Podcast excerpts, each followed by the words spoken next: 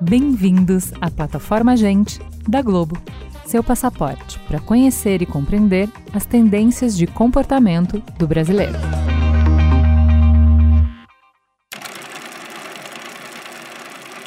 Tô abrindo um cinema aqui na cidade. Abrindo cinema, é? Tem filme de porrada. Quando acaba o filme, fico cheio de pé, de cão queimado, de couro queimado no meio do mundo. Isso aí só vai dar pra ti, Bruce Lee. Foi a nossa capacidade de inventar engenhocas cada vez mais sofisticadas que pariu, no fim do século XIX, o cinema. Desde que os irmãos Lumière inventaram o cinematógrafo, os avanços da tecnologia estão sempre ali, incrementando a mágica experiência de ver um filme e de ser transportado para outro universo. Pensar sobre o futuro do cinema é pensar também sobre o futuro da tecnologia.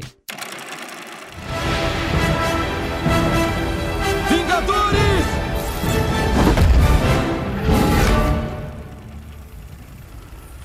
Avante! Antes da pandemia, a realidade virtual parecia ser a próxima fronteira a ser cruzada. Técnicas de captação mais modernas, óculos de VR, novas formas de interagir com os filmes. Mas, na real, o que a pandemia mostrou é que a democratização de uma tecnologia já existente pode ser muito mais revolucionária do que a invenção de uma nova. Não há dúvidas de que a nova era do cinema será a era do streaming. Sem grandes inovações técnicas, mas com uma profunda transformação de conceito. A rica e poderosa indústria do cinema precisará se dobrar às exigências de quem quer poder optar por assistir um lançamento no conforto do seu lar. E a pandemia faz esses planos para o futuro virarem um presente urgente.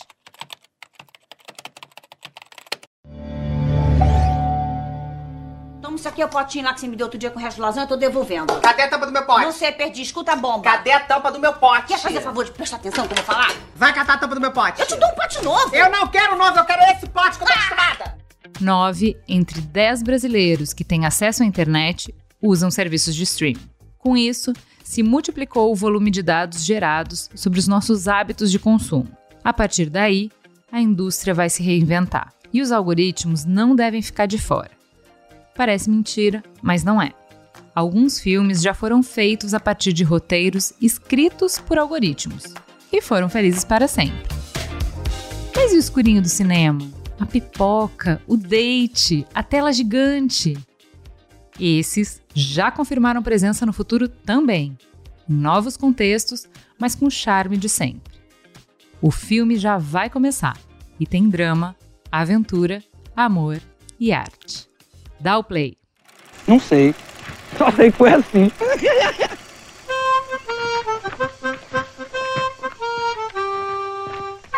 Então vamos lá, a gente começa. Eu vou começar fazendo uma apresentação diferente, hein? Eu vou chamar os nossos convidados e já vou pedir para eles se apresentarem e dizerem qual foi o último filme que eles assistiram nas telonas. Para começar, vem ela, Daniela Evelyn. Seja muito bem-vinda aqui no Gente. Quem é você na fila do pão? Olá, Ju, tudo bem? É um prazer enorme estar aqui conversando com vocês. Meu nome é Daniela Evelyn, eu trabalho no Telecine com pesquisa, então sou responsável por essa área de pesquisa do consumidor. Eu trabalho há quase 15 anos com pesquisa e estou muito feliz de estar aqui. Recebemos também Bruno Redel. Seja muito bem-vindo. Quem é você na fila do pão? Oi, Ju. Oi, gente. Eu sou o Bruno Redel. Eu também trabalho no Telecine. Eu sou coordenador de conteúdo linear. É, sou responsável por seleção e curadoria do conteúdo é, dos filmes dos canais lineares, né? E é uma honra estar aqui com vocês. E agora, rufem os tambores. A nossa grande estrela, todo mundo de batom perfumado, lindíssimo para receber Tereza Cristina! Seja muito bem-vinda, diva maravilhosa. Quem é você na fila do pão? Bom, eu sou Tereza Cristina, cantora e compositora carioca. Eu sou uma mulher completamente envolvida com delírios comunistas. Uma mulher maravilhosa que ajudou todos nós a passar, a suportar esse tempo de pandemia. Conta para quem está ouvindo e ainda não ligou o nome à pessoa, a cara ao crachá, o que de tão maravilhoso você fez para nos salvar durante esse tempo de isolamento social. Bom, eu, primeiramente, para salvar minha mãe, né, que era a, a meu principal alvo, assim, eu inventei uma live chamada Jovens Lives de Domingo com a minha mãe, todo domingo, para ela esquecer um pouquinho o horror da pandemia. E acabei entrando, embarcando nessa. É, eu vi que deu, foi dando certo para minha mãe, e aí eu comecei a fazer lives dividindo com as pessoas o conteúdo que eu adquiri durante a minha vida. Então eu fiz lives sobre compositores, sobre artistas, né, sobre álbuns, né, que me marcaram, que eu acho que marcaram a, a, história da música brasileira. E eu acho que esse remédio, ele começou como um auto remédio e acabou sendo remédio para muita gente, assim. Você conversou com a gente, né? Eu escutei, foi, tá bem bonitinho para quem não acompanhou as lives da Teresa, no podcast Finitude tem um episódio que ela conta de uma pessoa que estava no hospital sozinha por toda essa questão de isolamento que a gente tem, né? Que é uma outra camada de sofrimento, além do medo de morrer, além do sofrimento dos sintomas, além de tudo, você não tem ninguém querido do seu lado para segurar a sua mão quando você tá nesse momento difícil. E aí ele contando quanto assistir a live fez bem para ele, de quanto ele é, tava bem por conta disso, você convidou ele para entrar na live, ele entrou na live, foi conversando com você, no dia seguinte ele teve alta, assim, é uma explosão.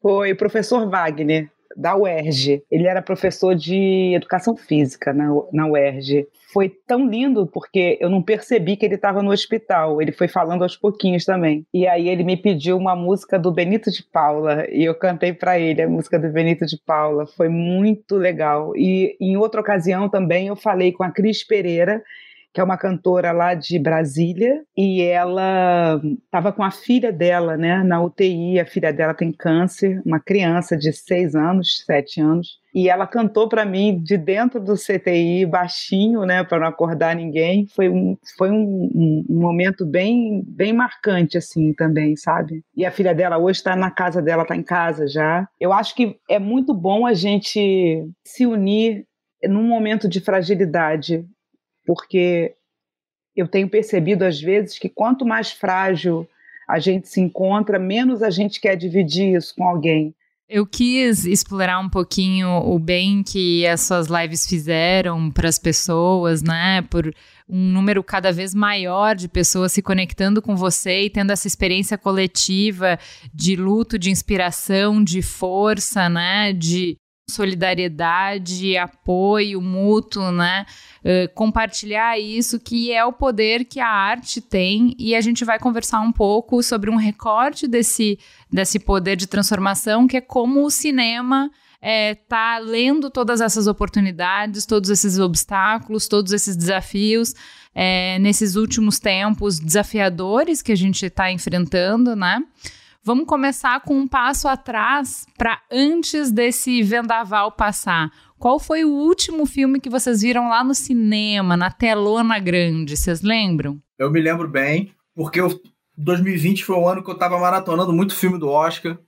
Foi o ano, possivelmente, que eu mais vi os indicados e eu tava numa sequência imensa e o último que eu vi foi o 1917 do Sam Mendes, né, sobre a Primeira Guerra Mundial, e calhou de ser um filme que a experiência de cinema faz muita diferença, o som, a imagem, a própria montagem do filme, né, imitando um plano sequência, é, realmente foi um filme que foi potencializado, né, uma experiência única de estar ali. E desde então que, enfim, nunca mais fomos, né, por causa da, da pandemia. E tá marcado, né, ainda é o último filme que eu fui no cinema e já estamos aqui no mês de 2021, enfim. E vocês? Eu não lembro, sabia? Eu não tô lembrando. Eu acho que foi algum filme infantil que eu vi com meu filho. Ele, inclusive, sente muita falta de ir ao cinema. Ele pergunta, ele sente falta daquele ritual, né? Da, da, de entrar naquela sala mágica. E, e eu não, não consigo, não estou conseguindo lembrar, porque muito, até mesmo por causa dele, eu tenho assistido, acabava assistindo muito filme em casa. Então, eu as últimas vezes em que eu fui ao cinema, confesso que foi com a minha filha. Então, todos os lançamentos infantis eu vi. O último filme que eu que me levou ao cinema foi Avengers, o Ultimato. Muito bom, é um filme que vale uma telona mesmo, um som, né, ótimo, a experiência coletiva, muito legal. É, eu acho que eu tô que nem o Bruno, eu todo ano eu faço a maratona pré-Oscar. Então, eu não consigo lembrar qual que eu vi antes, eh, se foi Adoráveis Mulheres, o último, ou Parasita foi o último. É, eu sei que esses dois eu vi no cinema. Gente, olha isso, eu ainda fiz a maratona do Oscar em 2020 e esse ano não deu pra fazer nada, nada, nada. Falar em Oscar, vamos começar já nisso, né? Esse ano foi completamente diferente do ano passado. Você comentou o último Oscar, né, Tereza? O que, que você viu de diferente nesse ano? Que tendências que apareceram? O que, que chamou mais atenção nessa edição? Olha, é, nesse Oscar, e já no Oscar do ano passado, esse assunto sobre a inclusão de personagens negros, de atores e atrizes e diretores negros, a falta que isso faz para o cinema. E, e esse assunto veio à tona de novo. E aí a gente fica pensando assim, quando que esse discurso vai ser efetivado no real, na realidade? É muito bonito é, o discurso. É muito bonito aplaudir a própria Viola Davis quando ela fala sobre questões de papéis para mulheres negras, de, de oportunidades, assim. É, é muito bonito aplaudir o que ela falou, mas quando que as pessoas vão realmente fazer o que ela sugeriu? Quando que a indústria do cinema vai se tocar de que aquele papo do Morgan Freeman de que não existe cor, somos todos iguais, quando que isso vai ser realidade? Quando que isso não vai ser mais um, um, uma fala de ficção, sabe? E aí, de novo, né, antes, é porque esse ano, para mim, foi um pouco difícil acompanhar o Oscar. Eu estava vendo o nosso o nosso Oscar Nacional. Eu estava acompanhando o Big Brother, eu estava vendo, fazendo live, eu estava. E acho que foi um momento também do Big Brother que estava ali. Eu acabei me, me, me agarrando a outras, a outras coisas, assim e não não pude me dedicar ao Oscar. Isso que vocês falaram de ai, fazer a maratona do Oscar, eu já fiz há muitos anos atrás. Esse ano, ninguém está no seu estado normal, então o meu estado não era esse. Eu, eu deixei um pouquinho para lá, assim. E acho que, levando já para Daniela e para o Bruno, uh, isso não é só da Tereza, né? Porque eu também não consegui acompanhar os filmes do Oscar esse ano.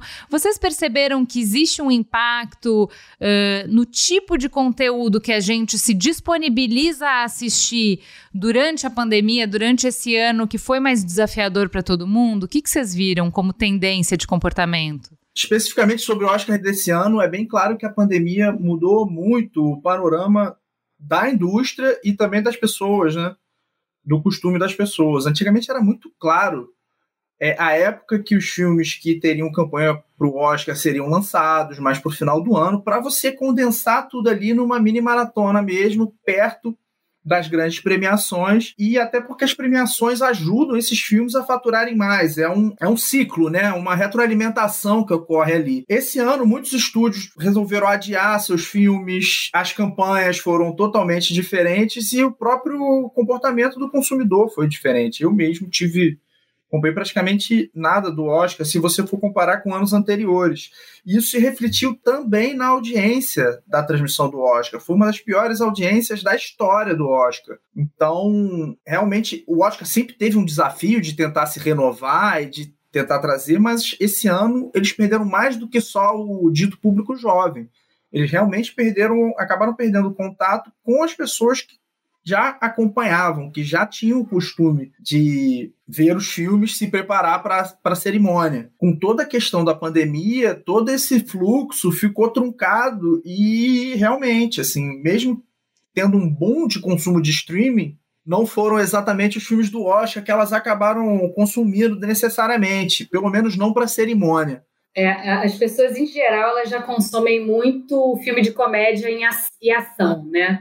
Comédia e ação são os gêneros é, mais produzidos e também mais consumidos. No Brasil, a gente ainda teve esse agravante né, de pandemia, mas a gente já estava vindo num cenário muito complicado.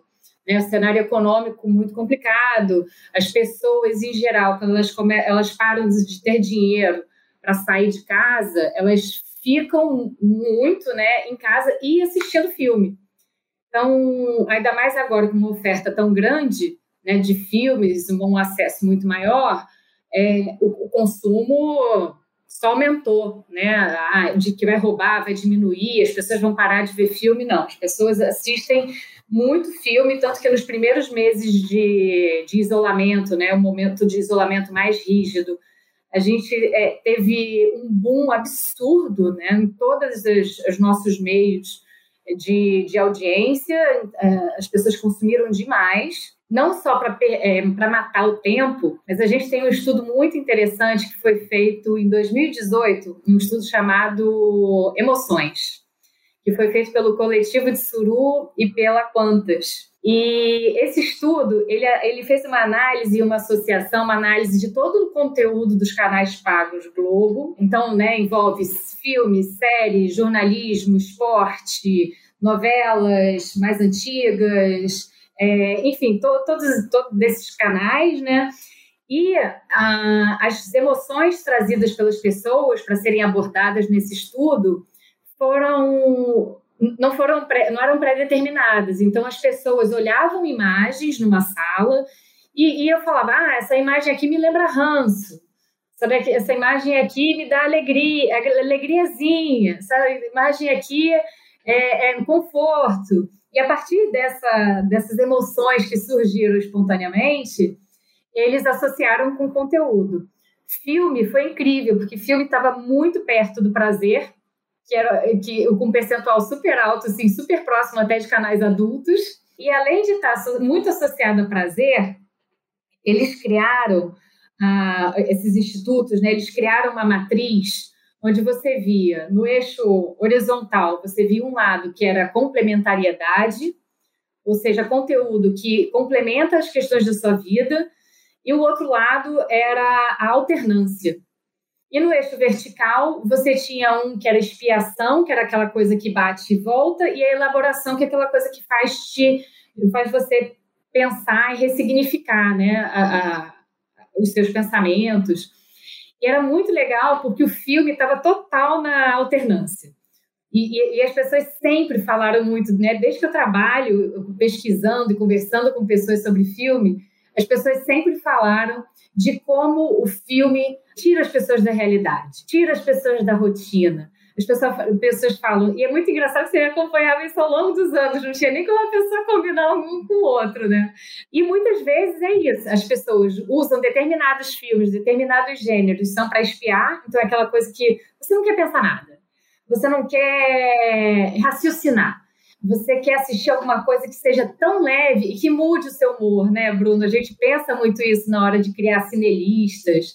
A gente pensa assim, como é que a gente pode ajudar essa pessoa a encontrar o que ela quer? Sabe? O que, que vai amenizar a vida, a vida, o dia a dia dela? o que, que vai trazer um pouco mais de felicidade para o dia a dia dessa pessoa?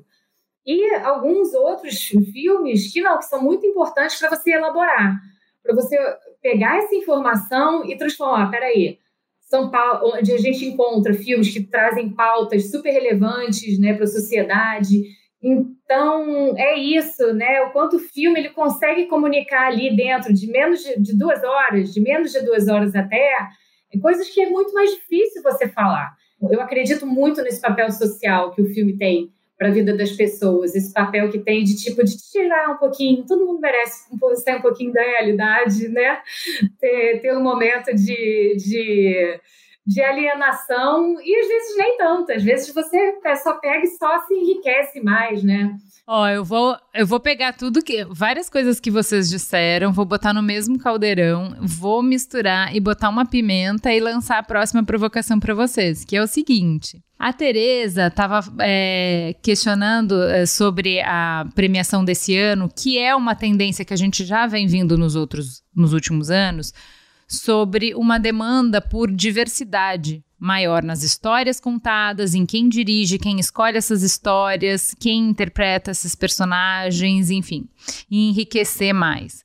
É, você, Dani, está trazendo a, o potencial que o filme tem de provocar empatia, de alteridade, que é de eu entender, eu vivenciar, eu mergulhar no universo de outras pessoas, né, em outras vivências e tal.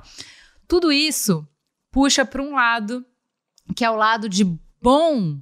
Então vamos explorar mais universos, então vamos viver mais. E o cinema vai nos ajudar a nos conectar mais, a construir milhares de pontes, e o mundo vai ser lindo. E a gente vai se dar melhor uns com os outros. Yay! Por outro lado, você mesmo, Dani, traz uh, que a gente tem é, um, uma democratização maior é, do acesso né, a, a filmes quando a gente sai do cinema e vai para o streaming, porque Uh, enfim, é, eu, eu, diminuo muito o gasto de uma família, por exemplo, para assistir um filme quando a gente está vendo no streaming, né? A quantidade que eu tenho acesso, quantas pessoas têm acesso a isso, a democratização é, não tem precedente em relação ao cinema, né? Aí a gente começa a ter o outro lado da moeda, que é os estúdios têm informação que não tinham antes. Na hora de fazer, o que, que a gente faz com essa informação? A gente diversifica loucamente, faz uma cauda longa, como a gente fala que é o conteúdo da internet, ou a gente massifica e continua no caminho em que a indústria estava vindo, de só blockbuster, de só contar as mesmas histórias do mesmo jeito, aquele enlatado, aquele produto que é gostoso, gente. Quem é que não gosta de um McDonald's? Quem é que não gosta de uma fritura? Quem é que não gosta de um miojinho? Longe de mim tocar pedra num leite condensado, que minha vida não é nada sem isso, mas que a gente sabe que não pode viver só disso. Como que vocês veem? Existem essas duas forças? Olha, eu vou falar primeiro do ponto de vista das redes de cinema, né? O paradigma que a gente vive hoje é muito das salas multiplex. Então, acaba que numa sala multiplex você vai tentar aumentar o máximo possível, otimizar o máximo possível o seu lucro ali. E os próprios estúdios, quando produzem num paradigma do multiplex, eles vão fazer aquilo que eles acreditam que dê o maior retorno para o investimento deles. Então, do ponto de vista dos grandes lançamentos do cinema, a gente vive hoje um certo conservadorismo na hora de tomar essas decisões, porque com tanto dinheiro investido, você vai querer o mais garantido possível de retorno. E como, enfim, os custos aumentam e a disputa por essa atenção dentro do cinema aumenta, acaba que o mesmo tipo de filme acaba sendo feito de forma é, massificada, como você falou, e até mesmo serializada. E você pega as maiores bilheterias do cinema, você pega dos últimos anos, dos últimos cinco anos, e compara com a década de 80, 70, por exemplo, a quantidade de histórias originais hoje são bem menores, porque eles preferem investir em propriedades intelectuais que já se sabe que o retorno vem. Então não é à toa que tem tantas franquias, tantas continuações, tantos filmes baseados em livros que já são sucesso antes mesmo de irem para o cinema. Então, dentro dos multiplex, eu vejo que é difícil você mudar isso. Obviamente, a pandemia vai, deu um abalo nessa estrutura. Os exibidores vão ter que se reinventar, o próprio papel do que, que vai ser o cinema vai mudar. E não necessariamente pode ser uma. Assim, e aí eu não, não confesso que eu não tenho uma bola de cristal para poder te dar uma resposta do que, que vai acontecer porque pode ter, na verdade, isso de forma até mais agressiva, vai ser mais difícil alguém arriscar na hora de lançar um filme no cinema, ou pelo contrário. Na verdade, quem vai sobreviver são os cinemas menores que trazem conteúdos de mais lugares do mundo, outros tipos de filme, porque são não tem a mesma pressão para fazer dinheiro. Pensando no streaming, é, realmente as oportunidades são bem maiores. No streaming você não tem que fazer um lucro absurdo com todos os seus lançamentos. Como você mesmo falou, você produz dados também de consumo das pessoas. Então, no streaming, você tem mais oportunidades de trabalhar títulos menores e assim você fazer um cardápio mais completo, né? Eu acho que do ponto de vista do, do conteúdo streaming, é inegável que um cardápio completo é essencial. Você vai precisar ter a batata frita e você vai precisar ter também a cenoura, né? Você vai precisar do conteúdo mais art house, né? Mais intelectualizado, como também as coisas que as pessoas gostam de consumir porque faz exatamente esse escape do mundo, porque entretém, porque diverte. É raramente você vai ver no multiplex um filme que não seja dos Estados Unidos, isso não é só no Brasil, isso é ao redor do mundo. Enquanto que no streaming já se mostrou que filmes de diversos lugares do mundo quando você bota numa plataforma mundial, as pessoas vão assistir. Então, eu vejo um pouco esses dois lados da tendência, por mais que os streams também dependem, sim, de conteúdo comercial. As pessoas ainda buscam isso mesmo no streaming. Só que elas não vão ver só conteúdo comercial a partir do momento em que, de fato, há um cardápio completo ali. Um dia ela vai ver um Avengers, no outro dia ela pode ver um filme diferente. E aí é uma oportunidade de dar voz a muito mais gente de muito mais lugares e até mesmo de diversidade racial, diversidade de gênero. Então, é, o próprio Oscar, que a gente comentou mais cedo, passa por isso. Num cenário em que as mesmas pessoas tinham as mesmas oportunidades na hora de lançar um filme na temporada de Oscar, num, num paradigma do streaming, né, num, num cenário do streaming, isso muda. Mais pessoas vão poder conseguir lançar e quebrar certas barreiras, né? Porque também é difícil um filme pequeno ter atenção no streaming. Mas é mais fácil no streaming do que nos cinemas. Agora, pegando um gancho aí do que vocês estavam falando de, dos conglomerados né, de cinema, uma coisa super interessante é que a gente tinha, a gente tem hoje o mesmo número, mais ou menos, de salas de cinema, isso dado de 2019, tá? Porque 2020 esse dado ainda não saiu. É, o mesmo número de salas de cinema que a gente tinha, um pouco maior, de 1975, por volta de 3 mil. E aí o que, que a gente enxerga né, a partir disso? A questão do acesso é uma questão né, crucial.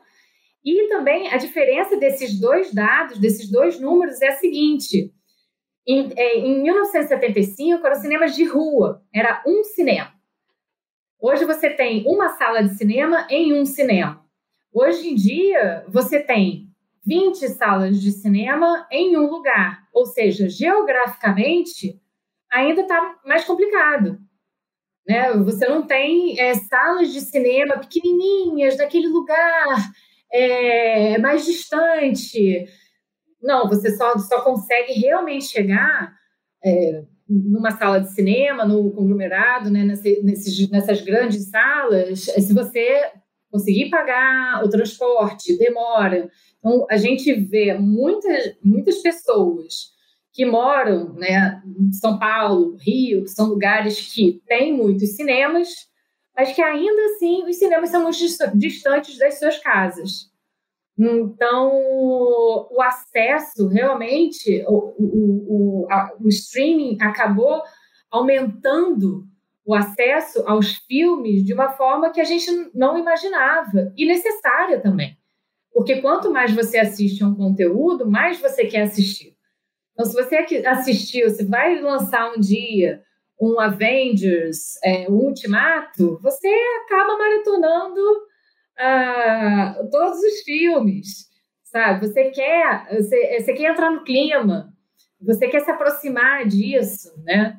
Eu queria trazer a Teresa para essa conversa, porque quem é da música adiantou, eu acho que um pouco essa conversa, né? Sobre ah, a gente estamos aqui há uns 10 minutos, 15 minutos conversando de Uh, como o digital veio para democratizar, como o digital traz tanto democratizar o acesso, como uh, pluralizar as vozes e os conteúdos e as possibilidades de conversa que a gente pode ter e o alcance que essas conversas podem é, atingir.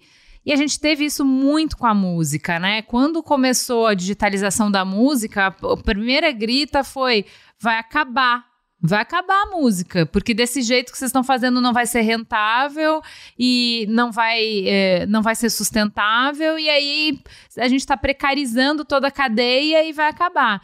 E o que a gente vê é que não acabou, pelo contrário, a gente é, tem uma relação, como a Daniela falou, muito maior das pessoas quando elas passam a poder ter acesso à música, elas escutam muito mais do que elas ouviam antes, e tem vários estudos sobre isso.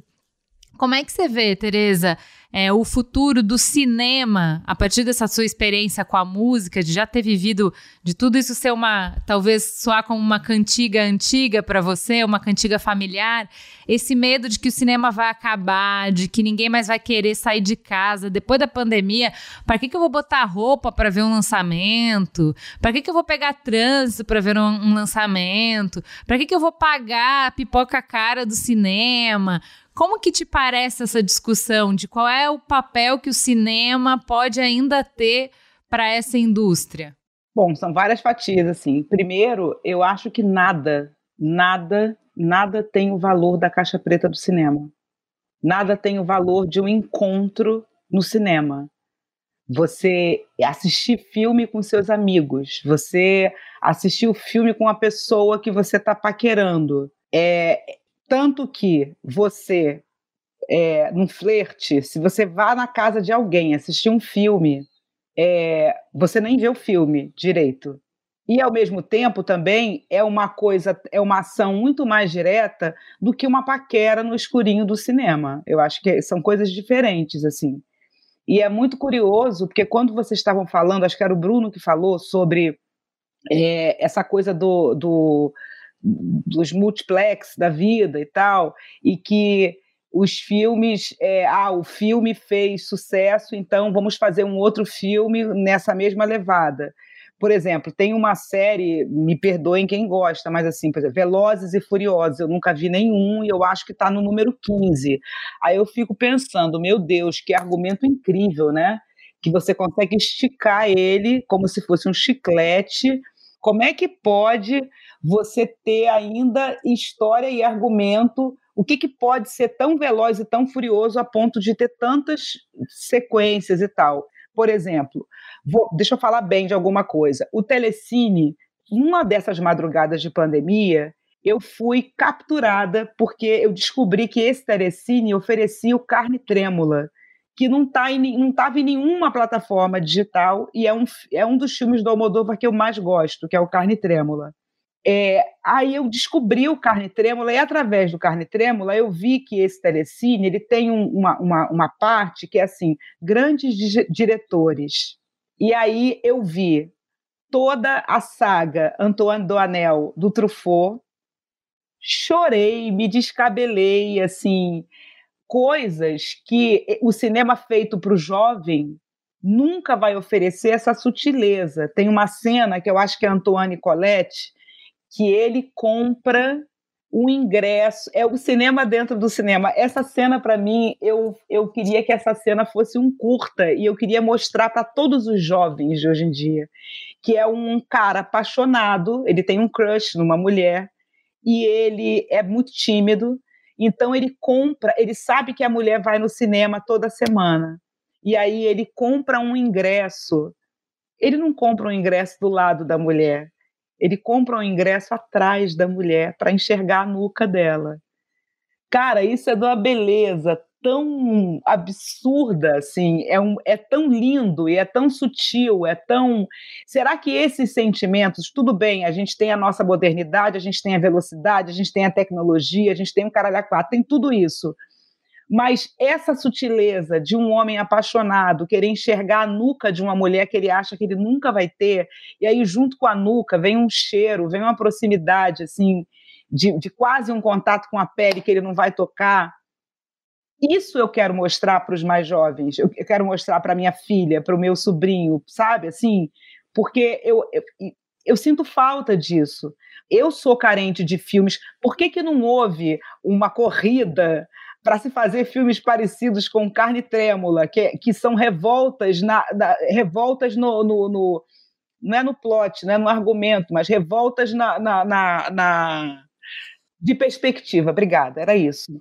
É, vai mudando muito, assim. É, eu sinto falta, eu sinto falta de filmes com bons coadjuvantes. Ó, mas te, temos Minari esse ano aqui, ó na delicadeza, no tempo lento, no para onde você vai olhar, para olhar para cada personagem tá bem desenvolvido ali.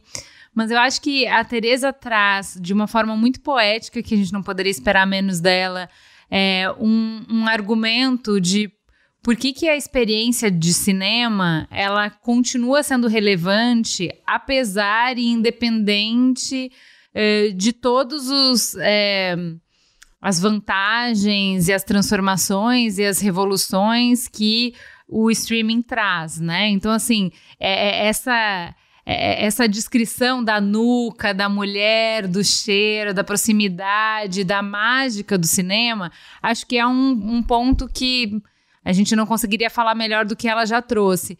É, qual é a. É, que outras ferramentas a indústria do cinema tem para não é, ficar para trás, para não ser dizimada, para não ser irrelevante no futuro, no, é, no futuro com as transformações de comportamento que a gente tem. Então, que recursos tecnológicos ou que recursos mercadológicos o cinema tem como indústria para tentar manter a sua relevância no cenário cultural? Para mim é bem claro que o cinema vai ter que buscar alguma maneira de aumentar ainda mais a sua experiência única. Nada substitui a sala do cinema, realmente. Mas por tudo isso que a gente vem discutindo, e exatamente agora, então, que os cinemas, no momento de pandemia, estão passando por um problema grande, muitos cinemas estão fechando e ninguém sabe exatamente quando que vai retomar a normalidade, é, é, bem possível que se busque uma maneira de tornar a experiência mais imersiva. Isso é uma tendência muito clara.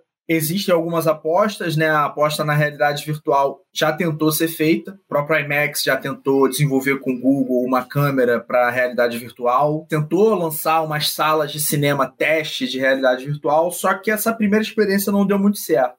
O que não significa que não vão tentar fazer de novo, né? Pode ser apenas um momento da tecnologia. Se o cinema vai para a realidade virtual, a resposta correta no momento é ninguém sabe porque ninguém tem como saber. Mas dá para tentar traçar um paralelo com outras vezes que o cinema foi evoluindo na tecnologia. No caso, por exemplo, do cinema mudo para o cinema falado, realmente foi um caminho sem volta. O cinema mudo praticamente acabou e todo mundo passou a fazer cinema falado. Então, realmente, dali mudou. Acho que da mesma coisa também o, cinema, o colorido, né? Ainda assim, hoje existem filmes preto e branco por uma escolha estética que tem um poder e que tão, são totalmente atuais são minoria, né? Mas ainda assim tem seu papel. Se você for trazer um pouco para depois, a própria experiência do 3D. Já existe tecnologia 3D desde a década de 80, assim. É, já teve filme do Michael Jackson em 3D na década de 80. Só que os cinemas ainda não estavam preparados para massificar aquilo e também de capturar aquilo. Foi só depois com Avatar que se tinha tecnologia barata o suficiente e as salas de cinema puderam ser adaptadas à, à realidade do 3D, que aquilo massificou. E foi muito importante para a indústria também porque aumentou a possibilidade de lucro. O 3D é mais caro do que o cinema tradicional. Então, é, não é à toa que tiveram muitos, muitas quebras de recordes de bilheteria depois do, do 3D. Se isso vai ocorrer com realidade virtual, ou realidade aumentada, ou alguma outra tecnologia que possa surgir, ninguém sabe. Mas é fato que o cinema vai precisar ter um diferencial em relação ao streaming em casa. E por último, a própria realidade virtual tem uma necessidade de mudança de linguagem do cinema que eu acho que vai até para uma discussão mais profunda. A realidade virtual, o objetivo é simplesmente pegar um filme de cinema e transportar para a realidade virtual? Ou é uma experiência em que você tem mais. O, o, espectador tem mais controle? Será que a fronteira entre cinema e videogame não vai ser aí diminuída? Não vai ser de uma outra maneira? Porque hoje o diretor tem um controle muito grande daquilo que você vai ver. Óbvio que um filme não existe sem espectador e o espectador interpretando aquilo cria, né? A relação dele com isso. Mas é diferente quando o espectador leva a história. Ele é o cara responsável por fazer a história caminhar. O lugar que ele olha determina o que vai acontecer. Então, pode ser que, na verdade, o cinema vire outra coisa, que seja um outro tipo de experiência, um pouco diferente do que a gente tem hoje. E, obviamente, assim, é isso, realidade virtual. Como é que é a montagem? Hoje em dia, o cara pensa um, um, um take, um diretor pensa um take horas e horas, faz storyboard e tal, para te dar aquela imagem, aquele recorte, aquela janelinha perfeita, que depois vai te dar uma outra janelinha, recorte perfeita, que vai passar aquilo que ele quer. No momento de realidade virtual, isso muda. Porque quem olha é a pessoa. E como é que você vai fazer para. Como é que você fala em montagem num ambiente de realidade virtual? Então, assim, tem muitas coisas que os diretores de cinema ainda vão ter que pensar, aplicar e descobrir, né? Acho que isso é o principal. Ainda vai ser uma investigação longa nas possibilidades do que pode acontecer. Eu assisti uma, uma discussão legal no SXSW de diretores sobre isso, assim, sobre como a gente ainda está uh, carregando de um formato antigo para fazer, uh, contar as histórias em realidade virtual. Então, assim, a gente não, não tá. Esse universo de explorar o que a tecnologia permite não está sendo explorado ainda porque a gente não está sabendo contar essas histórias, né? Então, assim, só para amarrar o que a gente vai ter que terminar em algum momento, eu não gostaria, por mim a gente continuava aqui conversando, mas vamos ter que amarrar. Tem uma, um, uma nova fronteira que a gente está explorando, que é isso do livro que vira filme, ou do filme que vira livro, e daí é o game que vira filme, o filme que vira game, a música que está no game que vira filme, que essa transmídia, como que vocês veem? Isso vocês acham que é uma tendência, que isso como que isso modifica a experiência ou modifica, no caso da Tereza, eu queria saber, a própria criação?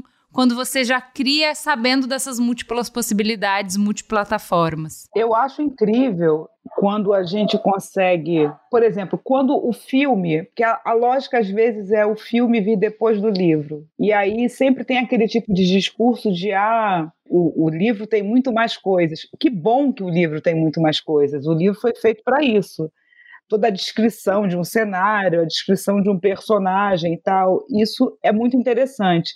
E às vezes é, um filme me trouxe para dentro de um livro.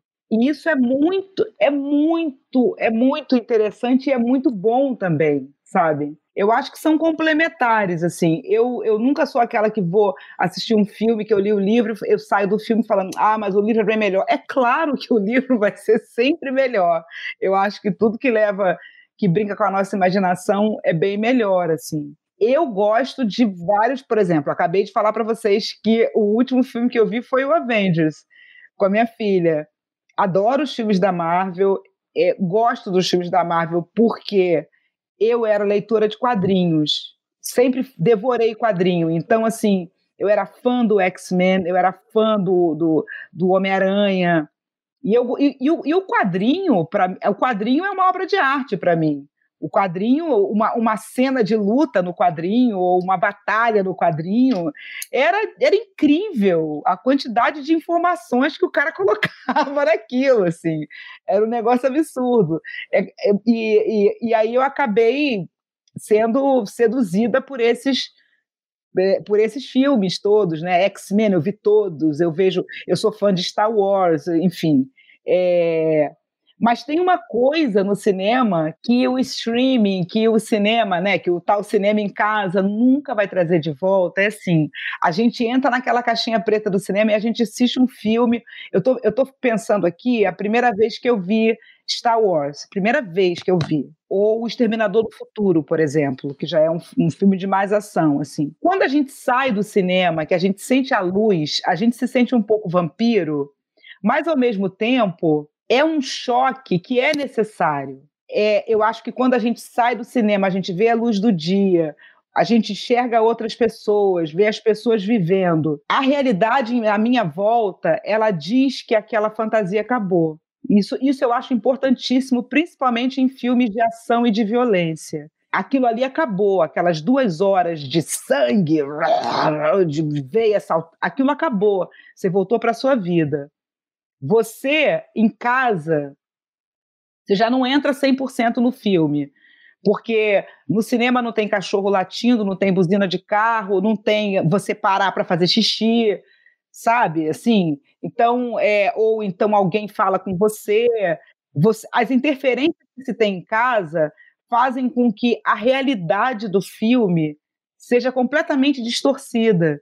Então, é, você não entra 100% no filme como você entraria naquela caixinha preta do cinema. O crítico de cinema, Pablo Vilaça, ele tem muito, ele tem um, um artigo dele, né, que ele publicou, muito sobre as diferenças, como nunca vai ser igual ver um filme no cinema e na TV, e tocou em muitos dos pontos que a Teresa já explicou aqui, e que, para mim, é isso, assim, o, o tempo de sair do cinema é o tempo de digerir aquilo que você viu.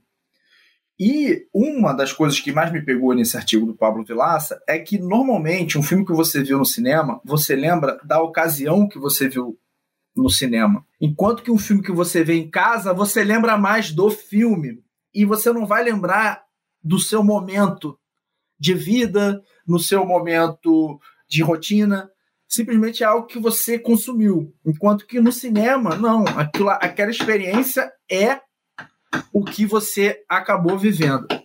A gente tem isso em estudo. As pessoas falam que a experiência do cinema, da imersão que traz no cinema, ela, ela é única.